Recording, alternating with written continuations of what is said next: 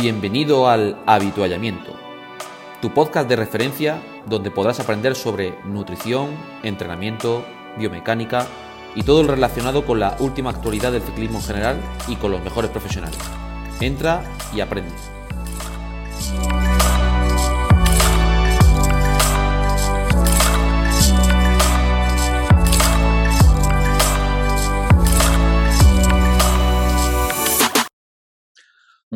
Todos y bienvenidos una vez más a tu podcast de ciclismo, tu podcast favorito, El Avitallamiento. Y bueno, saludado una vez más a mis compañeros David Barranco, Javier Sola, muy buenas. Hola, ¿qué tal?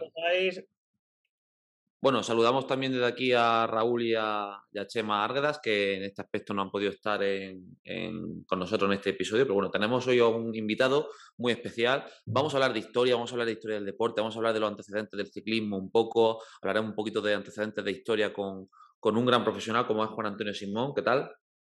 ¿Qué, tal, Gabriel? Muchas gracias por invitarme. Bueno, un placer tenerte por aquí, Juan Antonio. Me gustaría hacerte una pequeña presentación, ya que el, placer es nuestro.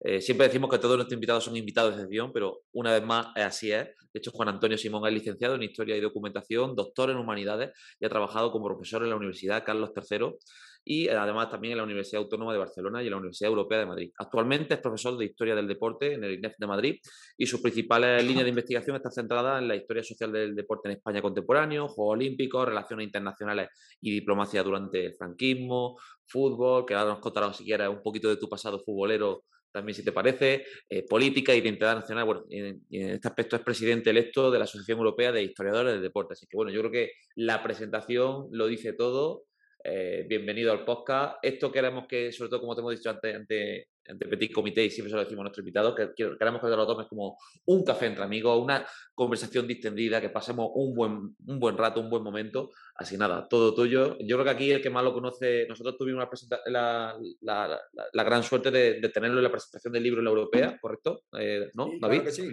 claro que sí. Así fue. Y, ayer, bueno, ayer pudimos del bestseller perdona, del, bestseller que tenéis, ¿no? ¿Te refieres? no, la verdad que no sé ni, luego nos tiene que comentar Chema, pero no sé ni ya ni, cuánta, ni cuántas copias se han vendido ya, con lo cual, bueno, muy agradecido desde aquí a, todo el mundo que lo está comprando.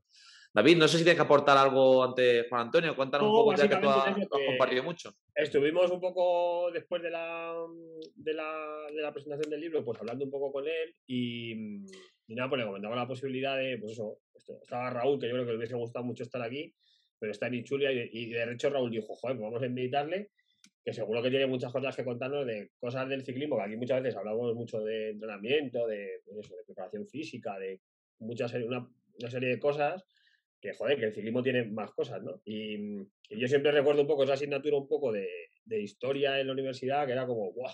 Historia del deporte. Bueno, que aquí los tres que estábamos hemos pasado por ella. Y, muchas veces Simón, pues más sabido enseñar un poco esa parte de, diferente, ¿no? De que, la historia depende cómo la cuentes y de quién te la cuente, sobre todo, yo creo que, es, es, lo fundamental, ¿no?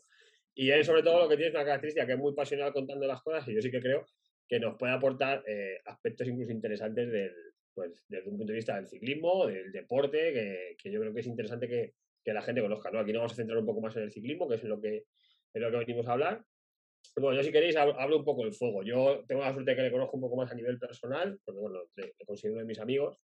Y, y, él tiene pues gran parte de su, de su, de su familia, pues es un poco medio italiano, ¿no? Y la primera pregunta, Simón, que yo te quería hacer es que, bueno, que todos sabemos un poco que el Tour es esa primera em, carrera, ¿no? O es la carrera un poco madre, pero ¿qué tiene el Giro para que tú que has estado allí, que lo has vivido y que conoces la historia, ¿cómo es posible que el Giro siga teniendo ese arraigo siga teniendo, o, que para los giros, o sea, perdón, para los italianos, el Giro sea como la carrera más importante. ¿Qué es lo que pasa allí durante ese mes de mayo que hace que Italia se transforme y que el ciclismo sea, bueno, creo que el ciclismo, no, no, es, seguramente el fútbol esté por delante, pero la, tradición italiana que hay allí de, ciclismo es difícil encontrar en otros sitios, ¿no? ¿Qué, qué ocurrió o qué ha pasado en la historia para que eso ocurra? Han, pasado muchas cosas, han pasado muchas cosas, pero la primera, la primera cosa, eh, o por lo menos yo pienso que una de las primeras cosas tan importantes como para convertir un deporte que al final es un deporte elitista, o una actividad de ocio elitista, que surge a finales del siglo XIX, a convertirse en un deporte de masas, practicado por masas de ciudadanos y, con masas de espectadores que lo ven eh, al borde de la carretera o que lo escuchan por la radio y que posteriormente en los años 60 lo ven por la televisión, desde mi análisis, incluso, incluso digo, por delante del fútbol. Y que además no es solo un proceso que sea en Italia, es un proceso que sea incluso en España y que muchas veces se nos, se nos olvida. Y a los primeros, a los historiadores del deporte, que muchas veces nos centramos en, la difusión del fútbol, la transformación del fútbol, pero el ciclismo, incluso antes del fútbol, se convierte en una actividad de ocio de masas. Y desde mi, desde mi punto de análisis, desde mi versión, es que desde su origen o desde esa transformación de deporte elitista a convertirse en un deporte de masas, es un deporte de héroes es un deporte de sufrir, es un deporte de aventureros, es un deporte que salen 30 y no saben si llegan 3. ¿Y por qué se identifica tanto con la gente del pueblo?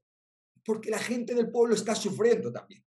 No encima de una bicicleta, pero sufren en el campo, sufren en la fábrica, trabajan de sol a sol, sacan poco dinero. Me refiero, se identifican rápidamente con esos nuevos héroes de la bicicleta, que por otro lado surgen de donde surgen ellos, me refiero. Que no son el marqués de no sé qué, sino que es Gino, que luego se convertirá en el gran Gino Bartali, o Fausto, o vamos, me refiero, uno de aquí al lado que ha sufrido lo mismo que nosotros y que ha encontrado en la bicicleta la posibilidad de ascender socialmente. Pero al final lo que se está convirtiendo es una identificación con estos señores que están sufriendo en la carretera y nosotros, de alguna forma nos sentimos cercanos a ese sufrimiento. Me refiero. Es verdad que luego hay esa parte y hay también, un poco siguiendo la, la, pregunta de, de, David, claro, también hay un elemento de mercantilización y comercialización, me refiero. No es coincidencia que detrás de los grandes periódicos están estas competiciones, claro. Al auto o a la Gaceta de los Sport eh, le interesa vender periódicos y financiar este tipo de carreras, como también financiaban otro tipo de, eventos deportivos. Pero estas carreras, ¿qué le permite? Le permite no solamente vivir de estos partidos de fútbol de los fines de semana, sino que durante tres semanas, en el momento en el que encima no hay fútbol, yo estoy vendiendo periódicos masivamente todos los días. Al mismo tiempo también es un elemento de producción, de industria, de innovación. Y al mismo tiempo, tampoco podemos olvidar este elemento, es un elemento de identidad nacional. Y hay pocas, pocos eventos deportivos con tanta fuerza a nivel de identidad nacional. Es que uno ve la primera edición del Tour de Francia o el Giro de Italia y es que es un recorrido por estos países. Me refiero, ah, es un evento que termina enlazando la gran bucle, el gran círculo. Me refiero, estamos enlazando, ¿no? De alguna forma, lo que es toda Francia. Empieza en París, termina en París, o empieza y termina en Roma, o termina en Milán.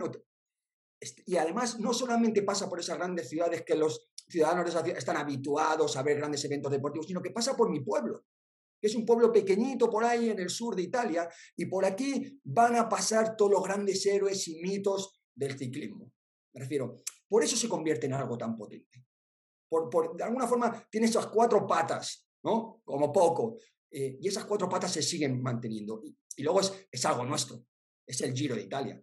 Y si encima lo ponemos con la competencia del Tour de Francia, que igual que los españoles siempre hemos tenido esa competencia, los italianos, los italianos igual, por eso tan importantes son los éxitos de los españoles y de los italianos en el Tour de Francia, me refiero. De alguna forma, estás triunfando allí, donde tienes que triunfar, ¿no? En, el Giro de Italia, pero también en el Tour de Francia. De alguna forma, bueno, tampoco quiero, tampoco quiero enrollarme mucho, ¿no? Pero yo creo que son elementos que, además en Italia han seguido manteniendo, me refiero.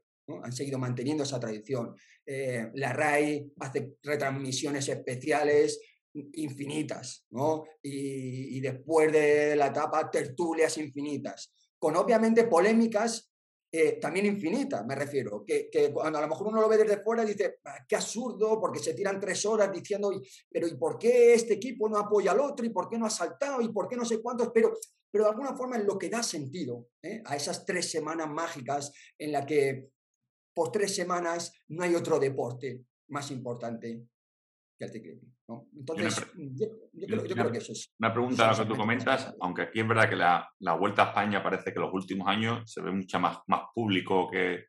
Pero yo recuerdo haber visto aquí hace 7, 8 años Vueltas a España donde no había nadie viendo la carrera. Tú decías, joder, esos años a mí me daba pena, ¿no? Veías el Giro, veías el Tour, incluso la Vuelta a Portugal, estaba lleno de gente y aquí la Vuelta a España, yo qué sé, llegaba en alto en, en el Pirineo y no había nadie. O sea, tú decías, joder, hmm. aquí no, no interesa la Vuelta de casa. Ahora parece que estos últimos años ha resurgido. Me da la sensación de que, que hay muchísimo más público y se va equiparando a, a lo que es el Tour o el Giro. No sé si los demás tenéis esa sensación de, de años atrás que la vuelta como que no, no, interesaba. Sí, de hecho me, me, acuerdo que había años que había mm, cierta polémica con eso, creo que fue en el año 2007, el año que ganó Menchov, creo recordar. Que fue el que, sí, no sé, que no había nadie viendo la llegada en alto siquiera, muchas veces. Efectivamente.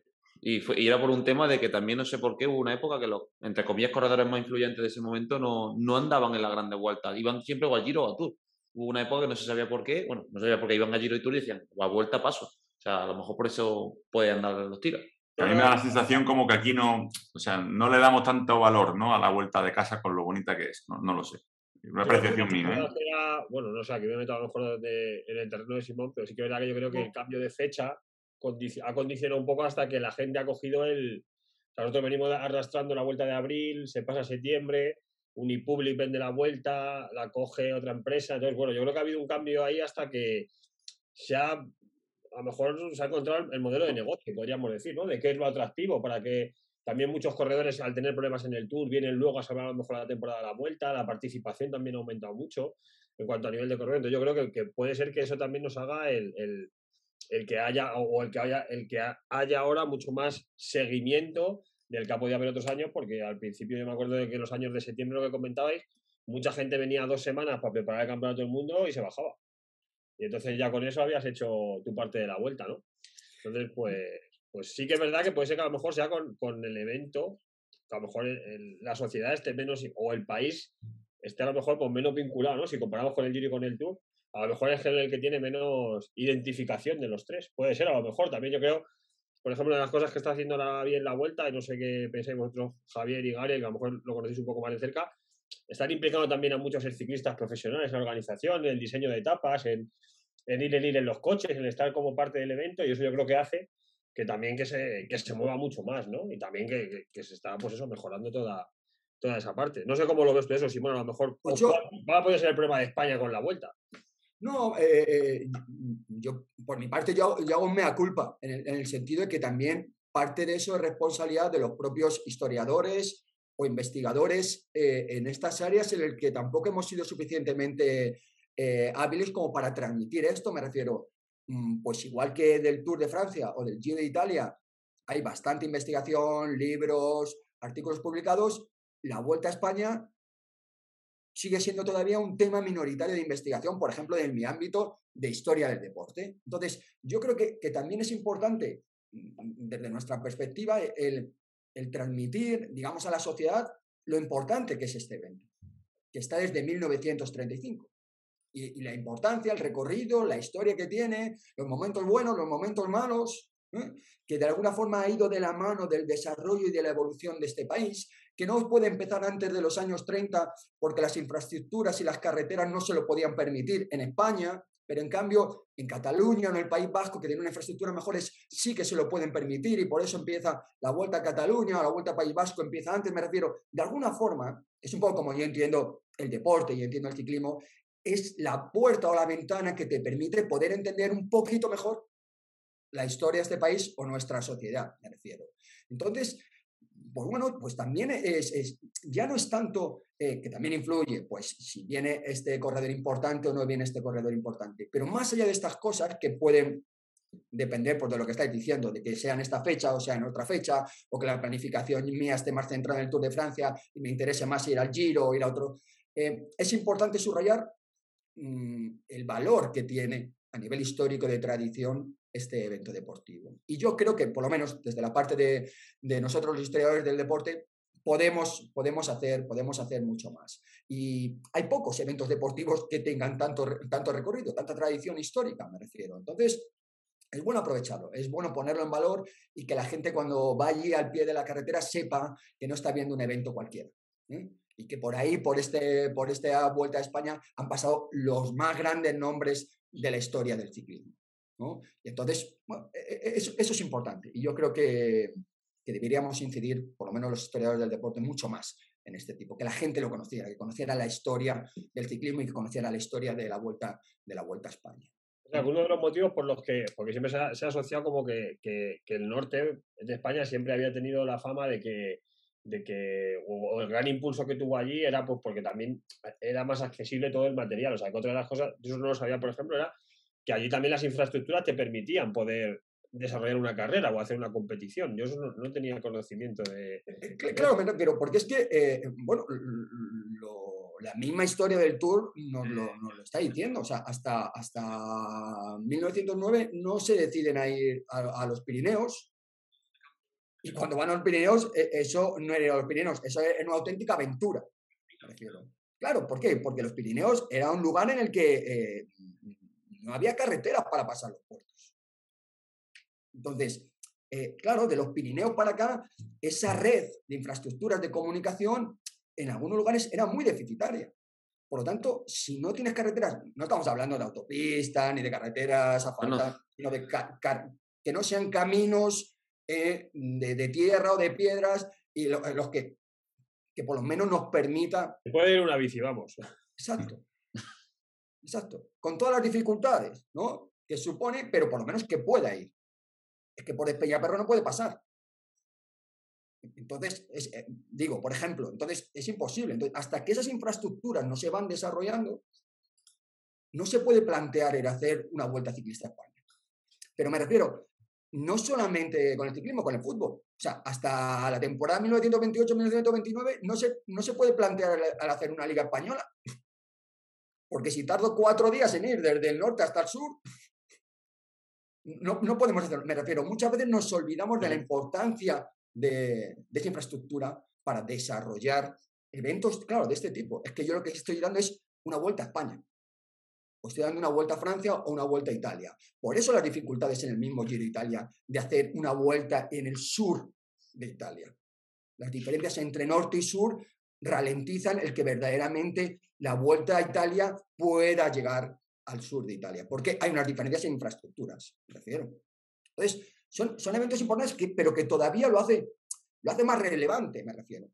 Hace más, más relevante que todavía tenemos una competición de ese tipo, una competición en la que, en la que permite también, como pasa en el Tour de Francia o como pasa en el Giro de Italia, impulsar y desarrollar la industria de bicicletas en nuestro país a través de los equipos en los que promueven estas marcas de bicicletas. Me refiero, una industria que se desarrolla en Francia, se desarrolla en Italia, se desarrolla en Inglaterra, en, España va un poco más lento y las competiciones de ciclismo hacen y empujan este desarrollo de la mercantilización y el comercio de, estas bicicletas, el abaratamiento de los precios y que pueden acceder más masas de, de aficionados y de gente normal a utilizar las bicicletas. En muchos de los casos como un elemento, como un medio de comunicación o como una forma de ganarse la vida, y en algunos menos como una forma sorprendentemente para ascender socialmente, conseguir fama y popularidad en el mundo del deporte.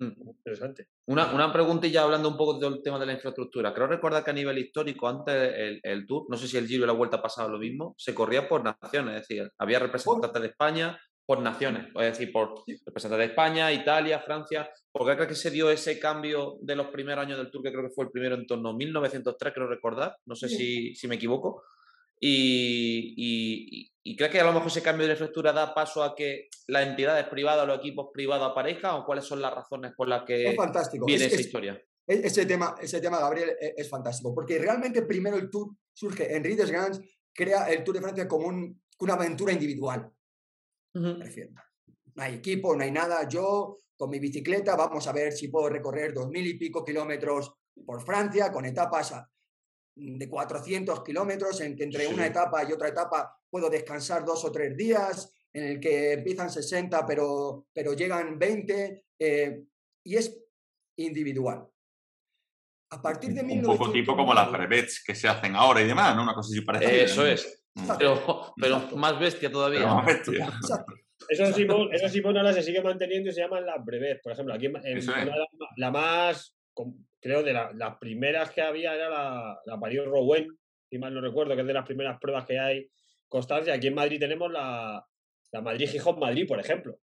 Sí. Que se puede hacer. La París-Brest también me suena, que son las, Sí. Sí, las originarias francesas. Es que estamos hablando prácticamente de, de aventureros, deportistas aventureros me refiero, porque al final eh, era un tipo que si empezaba en Asturias se tenía que ir de Madrid con su bicicleta a Asturias y ya, bueno, ya desde Asturias empezamos la, empezamos la carrera que, que toque, me refiero.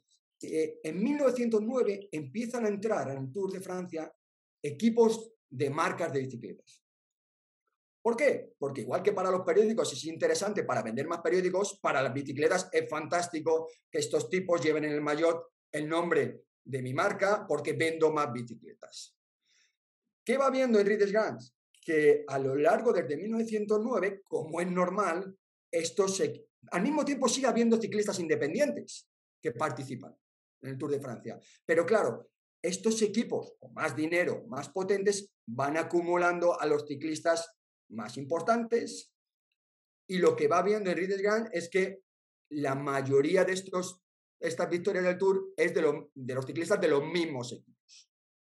¿Mm? Como Enrique Gans, aparte de ser periodista, fundador del Tour de Francia, también el elemento nacionalista muy importante. En 1929 decide dar un bandazo a esto porque, de alguna forma, estas marcas de bicicletas estaban acaparando todos los triunfos del Tour de Francia. Y lo que perdona, Simón, antes de seguir, ¿sabes qué, qué equipos eran o, qué marcas corrían? Porque yo, por ejemplo, yo, por ejemplo, he visto fotos antiguas de mayor lana con Bianchi. He visto Sí, sí. equipos de Pirelli, por ejemplo, también he visto, ¿vale? Que ahora Pirelli ha, ha estado muchos años sin, sin tener con mucha presencia en el ciclismo y ahora ha vuelto a hacer otra vez neumáticos. No sé si te suena así alguno más conocido. Yo solo he encontrado fotos. no recuerdo exactamente, no sé si a Barilot o, o algo así, una de las marcas francesas que tenía, tenía un equipo de ciclismo, pero no, no recuerdo exactamente, pero sí que estaba monopolizado prácticamente por dos marcas, en la que a lo mejor cuatro, cuatro años seguidos estaba ganando ciclistas de esa misma marca. Entonces, Enrique Desgan cambia y a partir de 1929 lo que hace es crear estos equipos de selecciones, que no solamente, claro, que son equipos de países, pero que no todos los países pueden, de hecho, solamente son cuatro o cinco países. Bélgica, Francia, Italia, Alemania, España, que pueden llevar un importante número de ciclistas. Luego hay otros países que llevan mucho menos ciclistas y luego no solamente son países, hay también regiones en el que llevan los ciclistas. ¿Qué pasa? Que se empieza a dar una situación muy complicada. Es, esto es un elemento muy importante, otro elemento más de identidad nacional. Porque, porque estamos representando en lo que quiere es utilizar por lo que está viendo en el deporte, me refiero como las selecciones de fútbol, está viendo la importancia que tiene el elemento de identidad nacional y su relación con el deporte y la potencia que tiene. El nacionalista y con chauvinista y con un marcado carácter, eh, subraya verdaderamente eh, ese nacionalismo francés. Entonces, esto encajaba un poco con la, con la ideología que también tenía Henri Desgard, ¿no? Pero ¿qué empieza a suceder? Que se dan cosas absurdas, como que, porque claro, los ciclistas siguen perteneciendo a equipos de marcas de bicicletas, pero cuando van al Tour de Francia, los que están compitiendo en otras carreras terminan siendo compañeros de equipo. Y se dan esas situaciones complicadas hasta el punto que llegan algunas de esta, estos equipos a decir que sus ciclistas no vayan al Tour de Francia. Entonces, esto terminará, tiene un, tiene un elemento muy interesante. En 1931, como se empiezan a quejar, lo que hace, les dice a, a, estos, a los corredores, no os preocupéis, todos los corredores que vayáis de las selecciones, todos los gastos, la comida, el alojamiento, todo, lo pagamos el Tour de Francia. Mm. Para que no haya problemas con las marcas y no sé qué, claro, porque la marca te está diciendo, yo te estoy pagando a ti y tú ahora te vas al Tour de Francia y no me interesa que vayas al Tour de Francia. Pero ya era tan prestigioso ganar el Tour. O sea, ya era tan prestigioso. Ya, ya les en, los años 20, en los años 20 el ciclismo es un deporte de masas. Sí. Y, por ejemplo, no solamente en Francia, eh, en, España el deporte que compite con, el fútbol es el ciclismo y el boxeo. Es el ciclismo. Entonces, ¿qué es lo que hace? Claro, porque en Ganan, claro, pues dicen, venga, vamos, porque nos lo pagan. Pero claro, el fundador del Tour dice, ¿y ahora de dónde saco dinero? Claro, porque ya no, era, ya no era solo eso. Algo que yo he visto también muchas veces, y, si me equivoco me corregí, en los documentales, no sé en qué año, eh, antes los avituallamientos lo que hacían los ciclistas era, se metían en los bares y empezaban a coger cerveza, todo, y se lo llevaban del tirón. O sea, ¿quién pagaba eso? O sea, ¿quién, le da, el avituallamiento? ¿Quién le da el avituallamiento al que participa en el París-Dakar?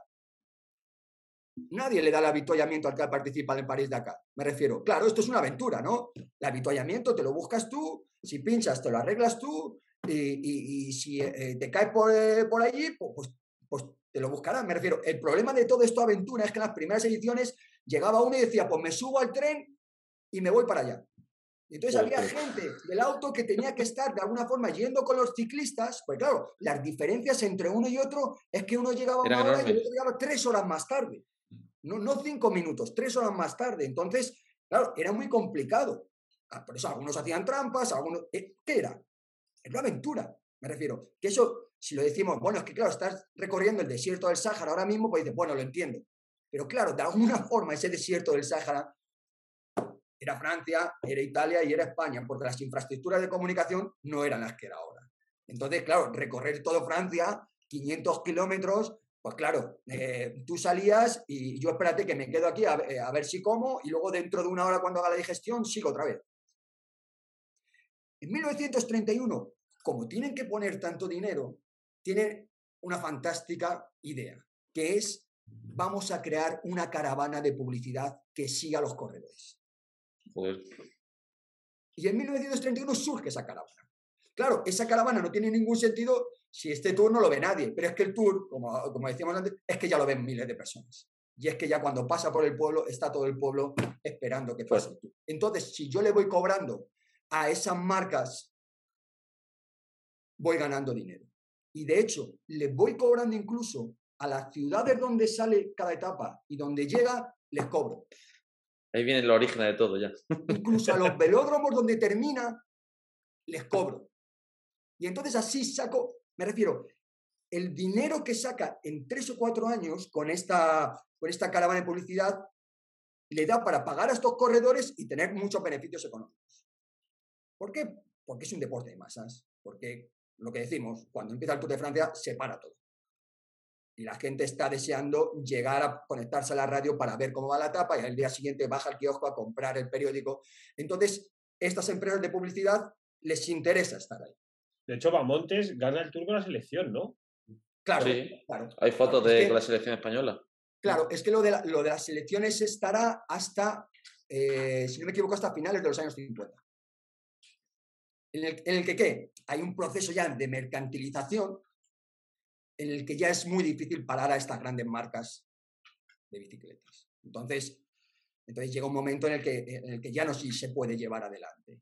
Eh, es verdad que luego se ha intentado de alguna forma y tal, pero, mm, pero la potencia que tienen estas marcas de, bicicletas y, hace que, sea muy difícil el, seguir compaginando esta idea y sobre todo lo que estamos hablando. Al final, eh, no me interesa eh, tener a un corredor que luego cuando va a ir a la gran, al Gran Tour o al Giro de Italia, donde verdaderamente saco dinero, no está participando en el equipo Bianchi, sino que está participando en la selección española.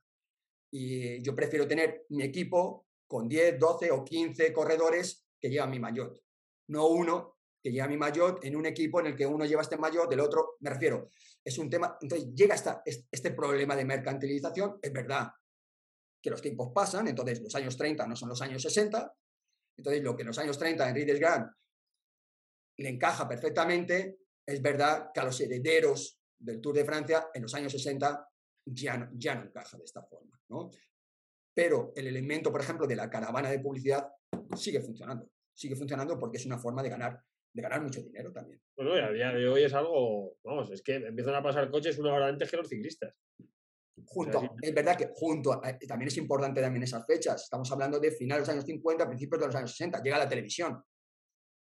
Totalmente. Hechos de televisión, beneficio también para el Tour de Francia, me refiero, más publicidad.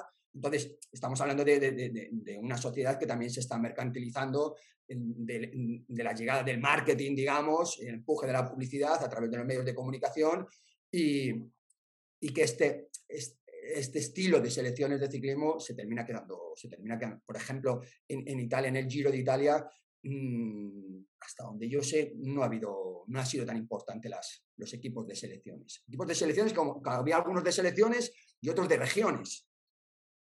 Me mm. refiero, que, y había equipos de selecciones que iban a lo mejor con 12 corredores y otros de selecciones que solo eran capaces de juntar a 5 o 6. Y mientras tanto, en algunos casos, en algunos, sobre todo en los años 30, todavía iban corredores independientes. Lo que pasa es que, claro, era muy complicado como corredor independiente conseguir ganar si al lado tenías un equipo, un equipo potente. ¿no? Pero, pero es muy interesante, ese, al final es un poco lo que estamos hablando. A través del tour vas conociendo la evolución de alguna forma de Francia, de Europa y de los otros países. es ver cómo se va transformando un país asomándote de alguna forma por la ventana de, del deporte del ciclismo en este caso. Yo siempre recuerdo alguna vez que te he enseñado, pues, al final tú has sido mi jefe y yo te tenía que enseñar cosas que hacía de clase y tal. Y recuerdo, pues al final tú manejas muchas fuentes bibliográficas históricas de ciclismo y recuerdo carreras en velódromo, eh, yo qué sé, 1902, 3, 4 con la Gran Bis, eh, velódromos llenos a rebosar, como si fuese fútbol. O sea, un deporte, un deporte de masas total, que bueno, que ahora se ha bajado un poco, pero porque el fútbol un poco se lo ha llevado todo, pero sí que parece que, era un deporte muy seguido y donde se era muy importante la, la participación del público, del espectador. Yo he visto imágenes subiendo, la primera vez que se sube, por ejemplo, el paso de Gavia, que yo no sé cómo subía hasta allí arriba la gente, cómo subiría. Desarrollos, con los desarrollos que había y estando la carrera como había. Pero, el problema de eso es que casi arriba del Gavia sube gente a ver el Giro. Cuando no había coches, cuando la carretera está bastante mal. O sea, y te encuentras en la parte alta del Gavia llena de gente animando a ciclistas, porque era como, hostia, tenemos que ir allí a ver si es que realmente suben o no suben.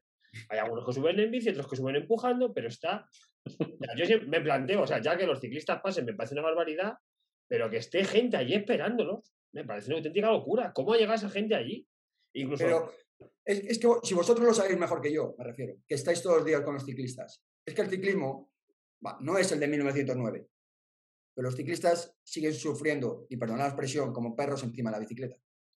¿Sí o no? Eso no cambia, eso no cambia. Entonces, es normal, es normal que la gente vaya a ver a estos héroes de la bicicleta que es uno de esos pocos deportes en los que de momento se sigue, no hay una barrera entre el, entre el seguidor y el deportista. Tú en el fútbol no, o sea, te pasan cerca por la banda, pero tú estás subiendo un puerto y es que te pasan a centímetros. O sea, es que tú los puedes llegar a tocar a tu ídolo casi. A ver, no hay que hacerlo, ¿no?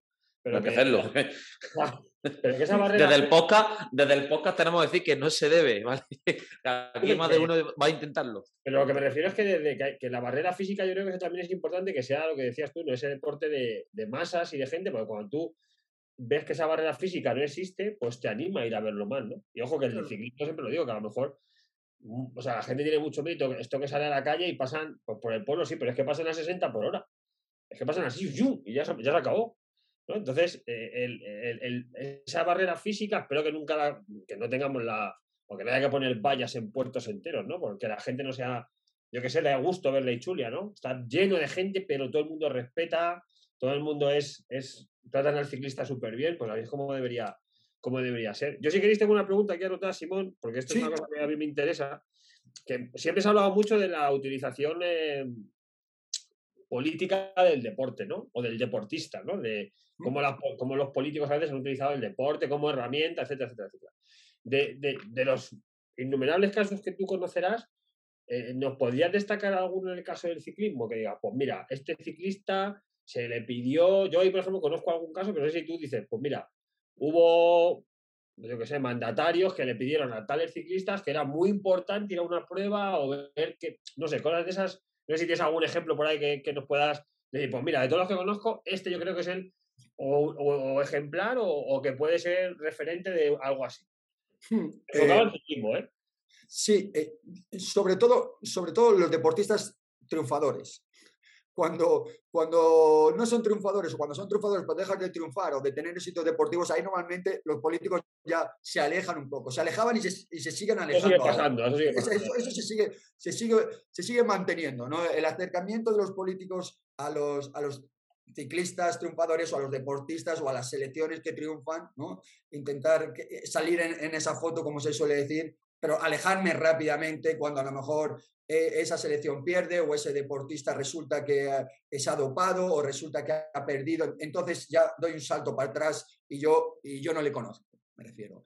Eh, hay infinidad de casos, pero, pero, eh, mm, pero bueno, uno de los casos más o, de los nombres más, más conocidos o más tradicionales eh, Gino Bartali, por ejemplo, e, es un ejemplo, es un ejemplo de eso, y, junto con, Fausto Coppi, y, de esa utilización de, mm, de lo que representaban, o, de lo que se supone que representaban, porque en algunos casos cada uno de ellos llevaba una mochila detrás de una serie de elementos y de estereotipos representando una serie de valores y principios, en algunos casos en realidad no, no, eran, no eran eso. De alguna forma, eh, con Gino Bartelli y con Fausto Coppi te, permite de alguna forma conocer esa Italia eh, después, de, después de la Segunda Guerra Mundial y, esa situación tan tensa que vivía Italia. Me refiero, obviamente, antes de la, de la Segunda Guerra Mundial, con, con Mussolini, los deportistas se,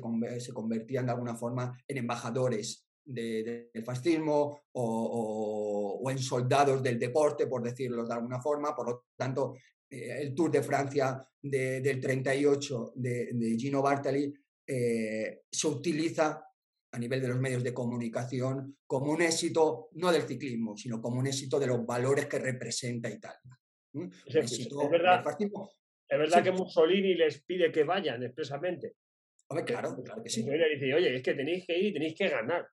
Claro, me refiero, e, es verdad que en un primer momento la política deportiva del fascismo no se preocupa de estos deportistas profesionales, mercantilizados, porque los principios del deporte amateur, estos están corrompidos, estos ciclistas, estos futbolistas, estos boxeadores, lo importante es llevar el deporte a todos los ciudadanos italianos y crear al nuevo, al nuevo italiano, pero obviamente poco tiempo después se empiezan a dar cuenta que, claro, el triunfo en un mundial de fútbol o ganar el Tour de Francia o convertirte en campeón del mundo de los pesos pesados como Primo Carnera es un instrumento y una herramienta ideal ¿eh?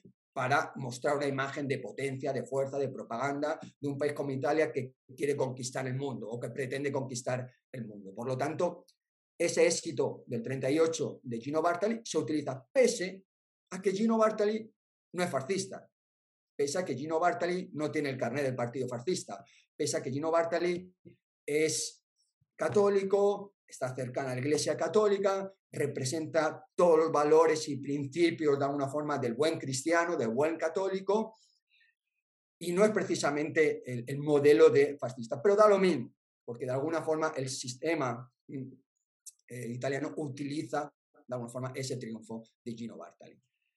Pegamos un salto de una década y vamos a 1948, después de la Segunda Guerra Mundial. Cuando se está desarrollando el Tour de Francia de 1948, esa Italia de, después de la Segunda Guerra Mundial, en la que se está volviendo a reconstruir y en la que está prácticamente dividida en dos partidos de masas, que son los democristianos y el Partido Comunista Italiano, con el de Gasperi, que es el presidente del gobierno representante del Partido Democristiano, de la Iglesia Católica, y Palmiro Togliatti, que es el líder del Partido Comunista. Estamos hablando de millones de afiliados a estos, a estos partidos en un momento de, tensión, de reconstrucción de la nueva Italia. Hay un atentado a Palmiro Togliatti en el que se piensa que pueden haberle matado. Los sindicatos, los miembros del Partido Comunista se tiran a la calle y hay, una, hay un momento de tensión en las calles, en las que se piensa que puede, me refiero, acabamos de terminar la Segunda Guerra Mundial, hay muchas más armas de las que convenía en, las casas de la gente, me refiero, hay una cultura ¿eh? de, de, guerra, hay una situación muy complicada, han matado o es posible que hayan matado a nuestro líder, entonces hay un contexto en el que De Gaspari, presidente del gobierno, piensa que se puede llegar a una guerra civil. Mientras tanto, nuestro amigo Gino Bartali está en el Tour de Francia, el líder está a, 20 minutos, no le está saliendo precisamente el mejor, el mejor tour de, su vida. Botet es el que está, está de líder. Eh, y se cuenta y se habla y se ha metificado posteriormente que el propio presidente de Gaspari, eh, Giulio Andreotti, eh, ministro, le llaman a, a, Gino Bartali y le piden, por favor, que al día siguiente haga una gran etapa o que haga algo espectacular, porque los miles de italianos que obviamente están siguiendo el Tour de Francia, si hay un éxito o una etapa importante, pues quizá se tranquilicen un poco, se calmen los ánimos y demás. Eh, bueno, mm, hay determinada es verdad que luego todo esto se ha mitificado, hay algunos especialistas en los que dicen que mm, no fue verdad esta llamada de, de, Gasperi y que el Partido Democristiano y la Iglesia Católica después se utilizó para mitificar al gran Gino Bartali. Lo que está claro es que Gino Bartali al día siguiente hace una etapa de, la etapa de su vida, eh, se escapa prácticamente a empezar la etapa, eh, recorre ciento y pico kilómetros escapado, consigue recuperar eh, gana la etapa, consigue recuperar los 20, los 20 minutos, al día siguiente hace otra gran, otra gran etapa y, al mismo tiempo llegan ya las noticias de que parece que Palmiro Togliatti no va a morir, está, está herido, pero no va a morir y parece que se calma de alguna forma esa tensión. Es cierto que obviamente luego el Partido Democristiano utiliza esa imagen de Gino Bartali. Digamos que, que, que es nuestro gran Gino Bartali, el pío Gino Bartali, ¿no? esa imagen de gran padre de familia, eh, religioso, y que incluso se ha sacrificado por el país haciendo la gran etapa para salvar al país de lo que podía ser una guerra civil. Eh, eh, esa es una utilización. Y, y, enfrente tenemos a Fausto Coppi, ¿no? que, que de alguna forma representaría todo lo contrario, ¿no? ser de izquierdas, cuando realmente tampoco era del Partido Comunista Fausto Coppi. ¿no? Entonces, pero, pero los antagonismos funcionan y siguen funcionando en el deporte. Entonces, se termina creando ese antagonismo entre Gino Bartali y Fausto Coppi, que obviamente eh, los dos luchaban y se reconocían y eran muy amigos, se reconocían como, como amigos, pero también se reconocían como grandes competidores en, la carrera. ¿no? Y ahí se crea ese, ese antagonismo, ese antagonismo que se termina construyendo y que si Gino Bartali es el pío Gino Bartali, representante de los democristianos, claro, Fausto Coppi, cuando en 1959, si no me equivoco, eh, surge el caso de eh, que tiene relaciones eh, extramatrimoniales con Giulia Occhioni, que es la mujer del doctor Locatelli, un gran doctor muy importante, súper aficionado y seguidor de Fausto Coppi, tiene relaciones con la que se llama la Dama Blanca. Estamos hablando de unos, años, en unos años en lo que esto estaba prohibido. Me refiero, eh, prohibido hasta el punto que el doctor Locatelli terminará denunciando a su mujer por tener relaciones con Fausto Coppi y la Dama Blanca, estamos hablando que esto salía todos los días en la prensa, este problema. La Dama Blanca terminará en la cárcel. Y no denuncia a y se tendrán que ir Fausto Coppi y Julia se tendrán que ir a México a casarse, porque en Italia no se podían casar. De hecho, el matrimonio no se les reconocerá en Italia a Fausto Coppi.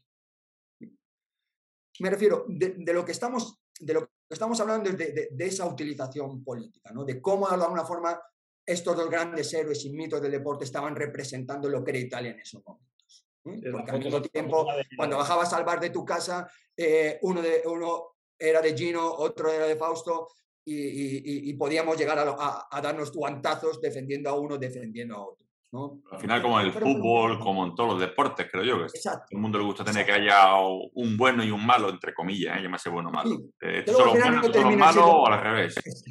al, final, si lo vas viendo, dices, pues al final los buenos son los malos y los malos son los buenos, o no son todos buenos y malos del todo, ¿no? Y esto es un poco lo que, lo que pasaba también con, con Gino Bartel y, Fausto Coppi. Esa es la foto esa, ¿no? Como la que la llaman la reconciliación de las dos Italias, cuando le está dando el agua hacia atrás de la ponchera y tal, que es como que ya que quién le está dando. pero aún así David el era quién se le había dado a quién. Pues no, se ve claro.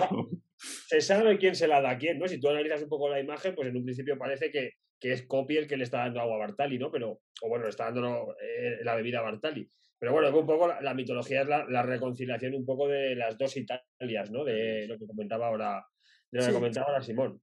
Tourmalet, Tourmalet de 1949 y, esa imagen queda como un icono de, no del, del, deporte, sino de la historia de Italia, ¿no? de, de lo que hay detrás de, esa fotografía. ¿no? Y, que, y, claro, y, esa fotografía al final corren ríos de, tinta de, si se la da uno, se la da el otro, entonces se la deja y entonces el otro la ayuda, entonces, entonces son amigos, no son amigos, entonces no ves cómo la ayuda. Bueno, pero toda esa polémica que, que también forma parte del ciclismo y forma parte del deporte y que forma parte de alguna forma también de ese negocio del deporte, porque tantos unos como uno como otros van a ir al kiosco a comprar los periódicos y se van a pegar a la radio a escuchar la evolución de la etapa mañana. Pues bueno, Simón, yo creo que te, vamos a dejar para otro, para otro día. Tenemos que traerte, esta va a ser la parte 1, habrá dos parte Yo creo que hemos hecho una, una buena introducción. yo creo que he hablado demasiado. no, no, no, no, pero aquí traemos a la gente para que hable. Vosotros, yo tenía que haber estado callado un poco más.